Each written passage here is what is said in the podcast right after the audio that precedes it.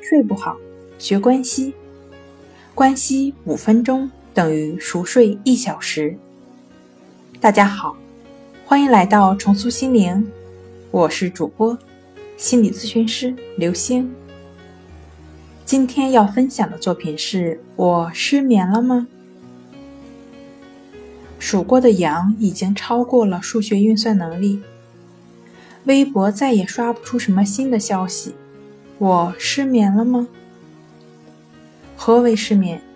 失眠，失眠，顾名思义，未能睡下。时间的界定更具主观性。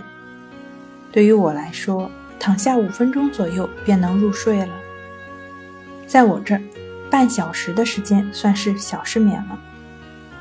身边的同事躺下半小时，睡意君才姗姗来迟。然而，这对于他来说很正常。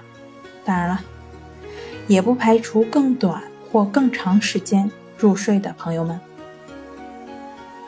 真正的失眠以持续时间为依据，被分为三类：暂时性失眠、短期失眠和长期失眠。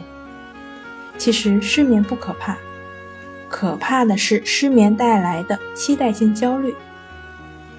原本。